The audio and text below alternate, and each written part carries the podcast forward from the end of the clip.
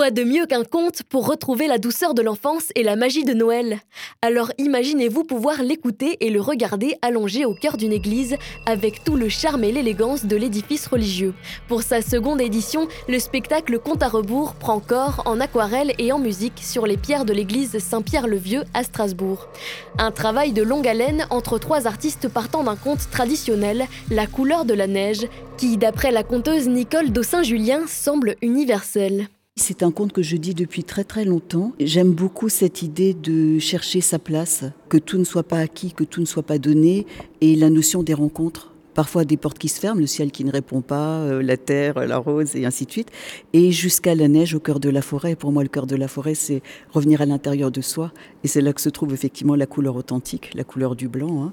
Donc euh, c'est pour moi très important de raconter cette histoire parce qu'elle est très poétique, elle est pleine d'images merveilleusement rendues visibles par Gilliane, et parce que j'ai eu la possibilité aussi de nourrir l'histoire, que ce soit au début en interpellant sur les différentes couleurs, ou à la fin par les devinettes sur la c'était important pour moi d'apporter cette touche-là à l'histoire. Et c'est d'ailleurs l'histoire qui a mené la danse lors de la création du projet, où le défi était à l'illustratrice Juliane Weber de s'adapter aux propos et au rythme du conte. Tout part du conte de Nicole, donc la voix vient avant, le texte vient avant et tous les dessins, toutes les images sont créées à partir de l'histoire. Pour créer un mapping, déjà ce que je commence par faire, c'est bien m'imprégner de l'histoire, essayer de décomposer toutes les étapes en différents tableaux.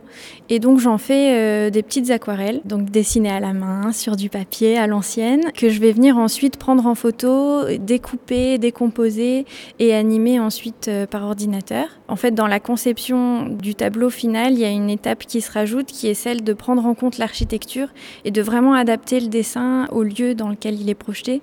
Donc là, on a des arcades, on a des arches, on a des colonnes et il va falloir vraiment euh, s'en servir pour qu'une colonne devienne un arbre ou une fleur ou un épi de blé et que vraiment le lieu vive grâce au tableau. Un lieu tout particulièrement adapté à l'essence même d'un conte. Il n'y a pas toujours un rapport religieux, je dirais plutôt spirituel, philosophique métaphysique. Clairement, c'est pour ça que je suis conteuse. C'est pour cette dimension intérieure qui passe au travers des histoires, qui est le cœur même des histoires. Maintenant, chacun va l'entendre aussi en fonction de sa maturité, de sa couleur de pensée, de son ouverture de cœur.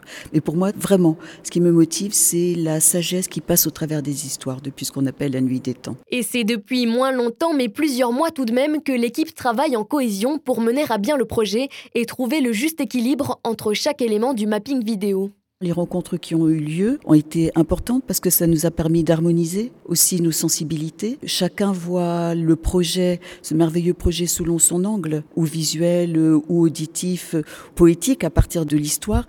Et donc se mettre à l'unisson, je perçois que ça se sent dans la restitution d'aujourd'hui. Ce temps-là, ça n'est pas du temps perdu, c'est du temps gagné en fait. Du temps également investi par le musicien et sound designer Jean-David Weber, dont la minutie et le savoir-faire ont apporté la couleur qu'il manquait au projet projet. En parallèle du travail euh, sur l'image, mon frère Jean David, qui est compositeur, va s'inspirer aussi de l'histoire et des visuels pour créer euh, toute l'ambiance sonore. Donc la musique et également des bruitages et des ambiances de son naturel qui vont nous transporter dans un univers vraiment immersif, que ce soit par l'image ou par le son. Ce que j'aime beaucoup dans l'œuvre de Jean David, c'est que ça met dans un état d'intériorité tout de suite. De par les premières notes, il y a quelque chose de primitif, d'archaïque, qui fait que l'on se laisse aller un peu comme dans un, un berceau. On revient à un état premier d'écoute et on est vraiment plongé dans un univers. Et ça, c'est un talent qu'il a particulier.